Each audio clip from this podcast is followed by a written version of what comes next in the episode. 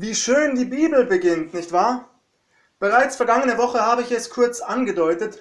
Ich finde den Schöpfungsbericht ganz wunderbar. Unser Gott spricht und es geschieht. In Psalm 33 ab Vers 8 heißt es, alle Welt fürchte den Herrn, und vor ihm scheue sich alles, was auf dem Erdboden wohnet. Denn wenn er spricht, so geschieht's, wenn er gebietet, so steht's da. In sechs Tagen erschafft Gott der Herr die ganze Welt. Am siebten ruht er. Diesen Tag segnet und heiligt er sogar. Was haben wir doch für einen mächtigen und herrlichen Gott. Er meint es so gut mit seinen Geschöpfen. Er erschafft ein Paradies für den Menschen, für Mann und Frau. Gemeinsam sollen sie das Leben genießen. Dazu gehört von Anfang an auch Arbeit. Davon habe ich ebenfalls vergangenen Sonntag gesprochen. Der Garten Eden soll bebaut und bewahrt werden. Doch unser Gott überfordert uns nicht, ganz im Gegenteil. Es ist ein ausgewogen erfülltes Leben von Beginn an. In der Gegenwart des lebendigen Gottes. Die Bibel sagt, in 1. Mose 3, Vers 8, Gott selbst sei im Garten Eden spazieren gegangen, er erfreut sich an seiner Schöpfung.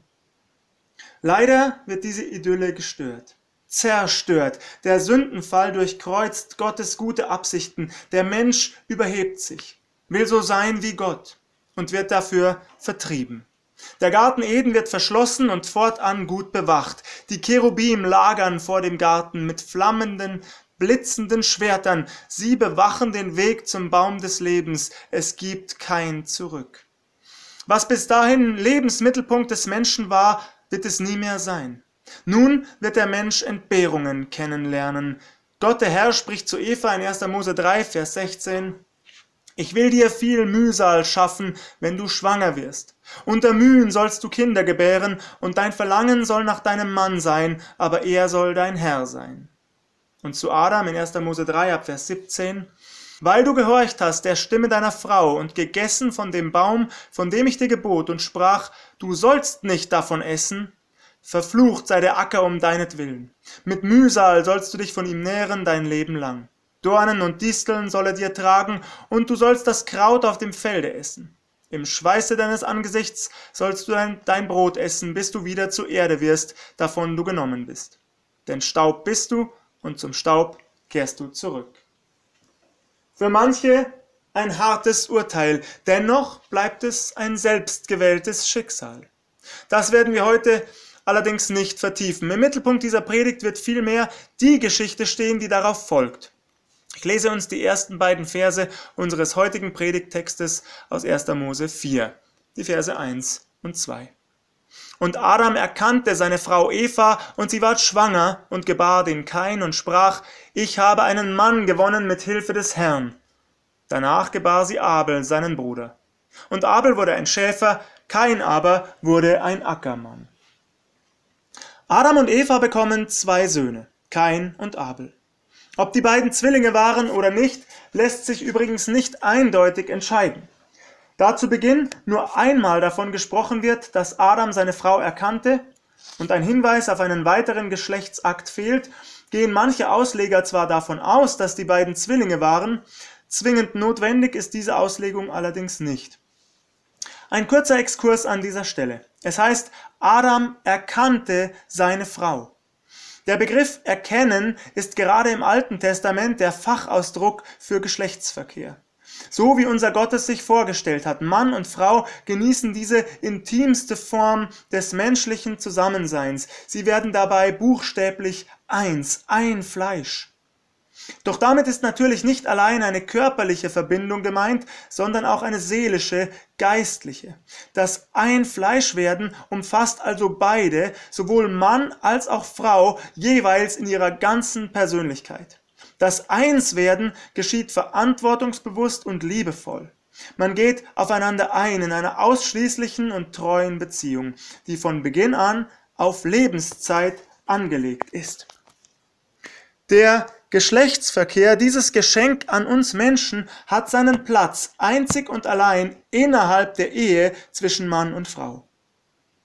Übrigens, neben dem Wort erkennen existiert die Formulierung eingehen zu.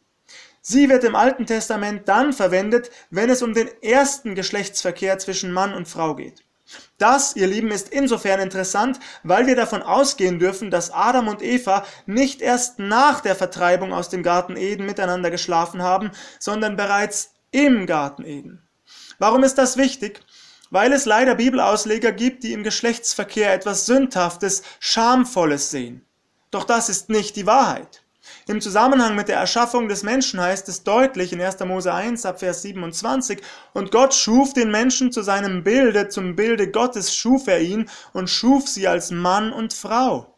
Und Gott segnete sie und sprach zu ihnen, seid fruchtbar und mehret euch und füllet die Erde. Ihr Lieben, der Geschlechtsverkehr zwischen Mann und Frau ist nichts Unzüchtiges, das erst mit dem Sündenfall in die Welt gekommen wäre. Ganz im Gegenteil, Geschlechtsverkehr in der Ehe ist ein Geschenk unseres Gottes, das von Anfang an zu unserem Leben gehört. Damit zurück zu Kain und Abel. Ist euch aufgefallen, dass Eva Kain sozusagen willkommen heißt? Mit Hilfe des Herrn habe ich einen Mann gewonnen, ruft sie nach dessen Geburt freudig aus. Ein Kind der Hoffnung. Während bei Abel diese Freude über seine Geburt nicht erwähnt wird. Unabhängig davon, ob die beiden nun Zwillinge waren oder nicht, sie entwickeln sich jedenfalls ganz unterschiedlich. Der eine wurde Schäfer, der andere Ackerbauer. Das sind die naheliegenden sowie notwendigen Arbeiten der damaligen Zeit. Die beiden Brüder teilen sie sozusagen unter sich auf. Allerdings dürfen diese Berufe nicht gegeneinander ausgespielt werden. Im Gegenteil, beide haben ihre Berechtigung. Sie sind gleich wichtig, von Gott gegebene Berufe.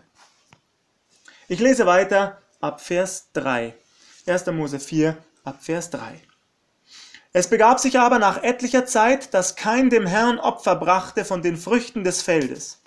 Und auch Abel brachte von den Erstlingen seiner Herde und von ihrem Fett. Und der Herr sah gnädig an Abel und sein Opfer, aber kein und sein Opfer sah er nicht gnädig an. Nun erfahren wir, dass die beiden Brüder beginnen, Opfer darzubringen. Im Urtext ist die Rede von Geschenken. Sie machen Gott Geschenke, anerkennen damit, dass Gott weit höher steht als sie beide und bringen zugleich ihre Abhängigkeit zum Ausdruck. Kain wird zwar als der Ältere als erster genannt, doch die Vermutung liegt nahe, dass die beiden Männer gleichzeitig damit anfingen. Uns wird jedoch nicht mitgeteilt, wie sie ihre Opfergaben genau darbrachten. Bauten sie einen Altar? Legten sie Feuer? Oder erwarteten sie gar Feuer aus dem Himmel? Darüber sagt der Bibeltext nichts aus. Wir erfahren es nicht. Es ist allerdings auch nicht entscheidend. Was jedoch für den weiteren Verlauf der Geschichte entscheidend ist, von Kain wird kurz und knapp berichtet. Er brachte von den Früchten des Feldes. Von Abel erfahren wir hingegen, dass er nicht nur von den Erstlingen der Herde opferte, sondern zudem auch noch das Fett, die Fettstücke. Während das Opfer keins irgendwie beiläufig klingt, mehr nach bloßer Pflichterfüllung, so als ob kein die Früchte darbringt, die ihm als erste in die Hand kommen, wird dann Abels Opfer deutlich, worum es in Wahrheit geht. Abel der Schäfer ist entschlossen, seinem Herrn und Gott eben nicht nur das Erstbeste zu geben im Sinne von das, was halt salopp gesagt gerade so rumliegt. Nein, Abel möchte Gott sowohl das Erste als auch das Beste geben, das Beste seines Besitzes schenken. Nicht alle Ausleger folgen dieser Deutung, aber sie ist und bleibt die plausibelste, die sich meines Erachtens deutlich aus den Versen ergibt. Die Geschenke, die Opfer der beiden Brüder unterschieden sich in ihrer Qualität. Und das zeigt, dass auch die Haltung der beiden Männer zu Gott eine ganz unterschiedliche war.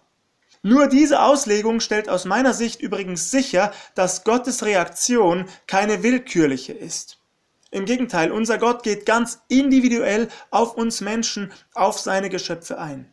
Er sieht nicht nur das, was offensichtlich, was augenscheinlich ist, nicht nur Äußerlichkeiten, nein, er sieht hinter den unterschiedlichen Geschenken insbesondere auch die unterschiedliche Herzenshaltung, die Gesinnung von Kain und Abel.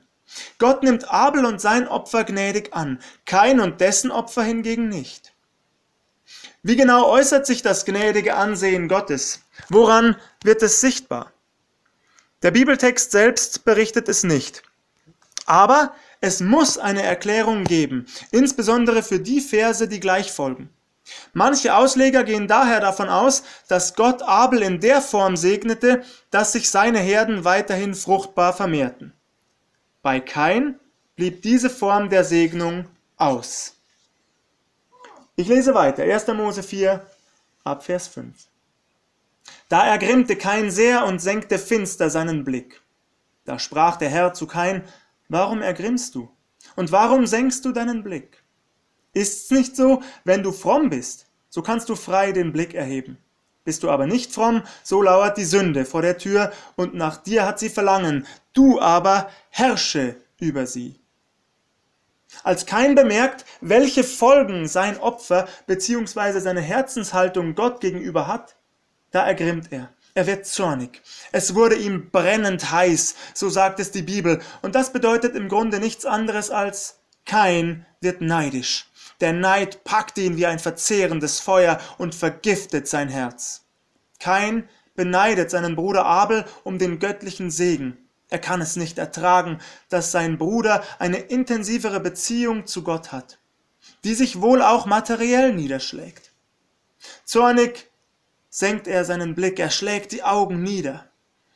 Wie realistisch die Bibel ist, nicht wahr? Ist es nicht genauso? Ist das nicht auch unsere Erfahrung?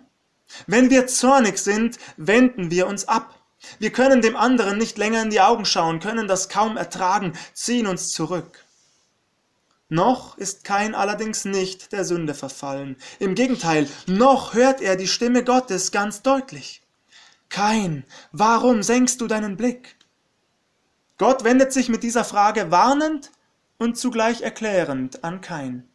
Die Sünde lauert zwar vor deiner Tür, aber du, Kain, du kannst dich beherrschen, du kannst über die Sünde herrschen, du entscheidest, was geschieht. Bis heute ist das so. Wir müssen uns nichts vormachen und ich glaube, das tut auch keiner von uns. Die Sünde ist ein mächtiger Gegner. Und wo kommt die Sünde her? Vom Teufel. Die Bibel sagt in 1. Petrus 5, Vers 8, seid nüchtern und wacht, denn euer Widersacher, der Teufel, geht umher wie ein brüllender Löwe und sucht, wen er verschlinge. Der Teufel will uns zu Fall bringen. Er hat größtes Interesse daran, dass wir sündigen. Denn die Sünde trennt uns von Gott. Der Teufel möchte einen Keil zwischen uns und unseren Herrn Jesus Christus treiben. Aber das ist nicht alles. Gott sei Dank, denn die Bibel sagt auch in Jakobus 4, Vers 7, so seid nun Gott untertan, widersteht dem Teufel, so flieht er von euch. Ihr Lieben, wenn wir der Sünde widerstehen, dann flieht sie, genauer gesagt, der Teufel, der uns sündigen sehen will, flieht. Und jetzt kommt das Beste. Wir sind nicht allein in all den Anfechtungen unseres Alltags. Dann, wenn die Sünde vor unserer Tür lauert und zum Sprung ansetzt, wir haben einen Beistand, den Heiligen Geist, der in uns lebt und uns erfüllt, gesandt von dem allmächtigen Gott selbst. Er will uns helfen, die Sünde zu überwinden, ihr sozusagen den Einlass zu verwehren, wann immer sie an unsere Lebenstür klopft. Der Herr Jesus Christus ist mit uns. Mit ihm ist die Sünde der Welt ans Kreuz geschlagen worden, er trägt sie dort für uns. In Römer 5, Vers 8 heißt es, Gott aber erweist seine Liebe zu uns darin, dass Christus für uns gestorben ist, als wir noch Sünder waren. Und in Vers 18, wie nun durch die Sünde des einen die Verdammnis über alle Menschen gekommen ist, so ist auch durch die Gerechtigkeit des einen für alle Menschen die Rechtfertigung gekommen, die zum Leben führt. Das gilt bis heute, liebe Geschwister. Wer im Glauben annimmt, was am Kreuz auf Golgatha geschah, der ist gerettet. Gelobt sei Gott. Doch bevor wir zu weit abschweifen, zurück zu Kain.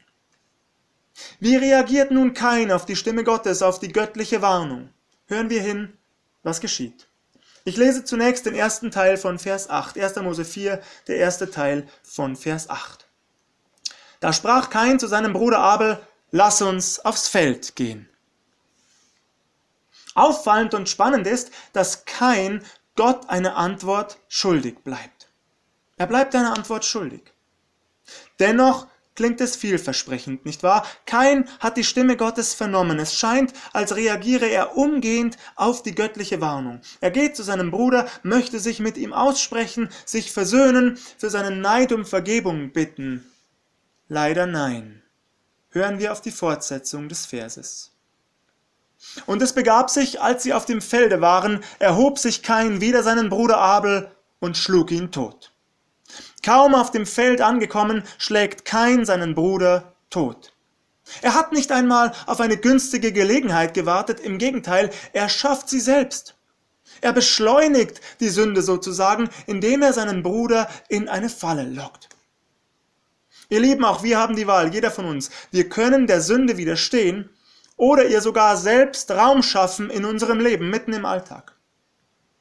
Wir sehen daran auch, nicht jedes Gespräch wird mit reinen Motiven geführt. Noch endet jedes Gespräch gut. Ja, es gibt sogar ein Miteinanderreden, das ergebnislos bleibt oder sogar den Konflikt verstärkt. Kain und Abel treffen sich auf dem Feld. Auch das ist bereits interessant. Sie treffen sich abseits, entfernt von ihren Eltern, in einer Gegend, an einem Ort, an dem man sie weder sehen noch hören kann. Kain hat sein Vorgehen offenbar sehr gut geplant. Und hier verwandeln sich sein Zorn und seine Bosheit in, man könnte sagen, teuflischen Hass.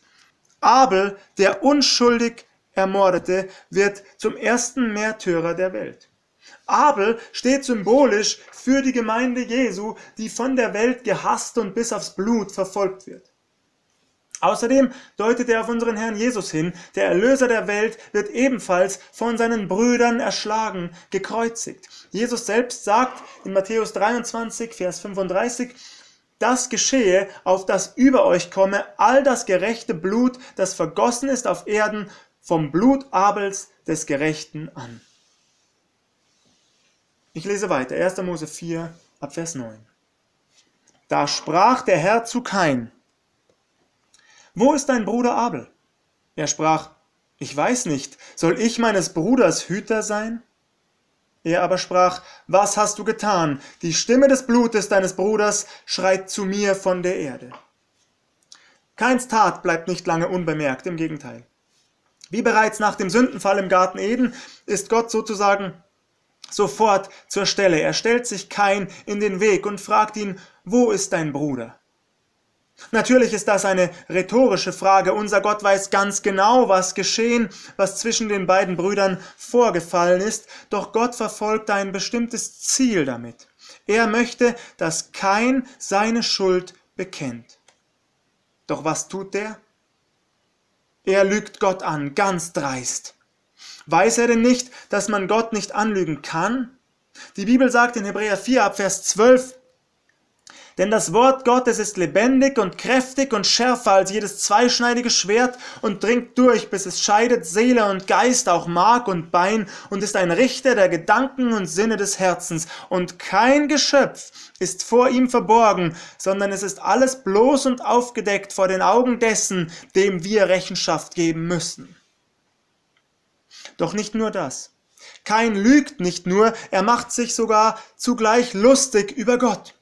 Soll ich meines Bruders Hüter sein? Soll ich etwa den Hirten hüten? Ein höhnischer Witz, nicht wahr? Unser Gott lässt sich das nicht gefallen. Er deckt die Schuld Keins selbst auf. Das Blut deines Bruders schreit zu mir von der Erde. Die vergossenen Blutstropfen schreien sozusagen nach Gerechtigkeit.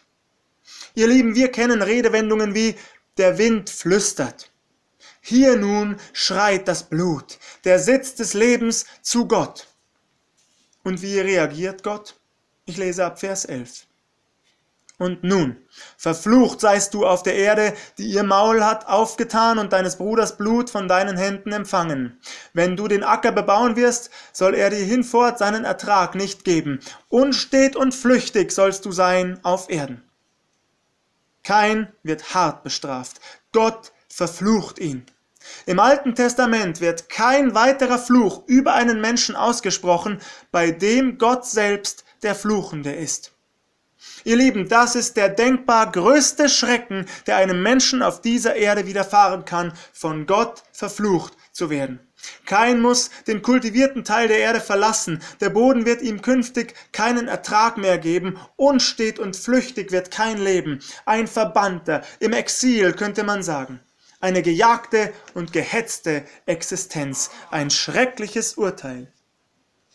Kein ist durchaus bewusst, was das bedeutet. Dieser Fluch würde sein bisheriges Leben nicht einfach nur in das Leben eines Nomaden verwandeln, der umherzieht von Städte zu Städte. Nein, dieser Fluch würde sein Leben beenden, ganz radikal und gnadenlos.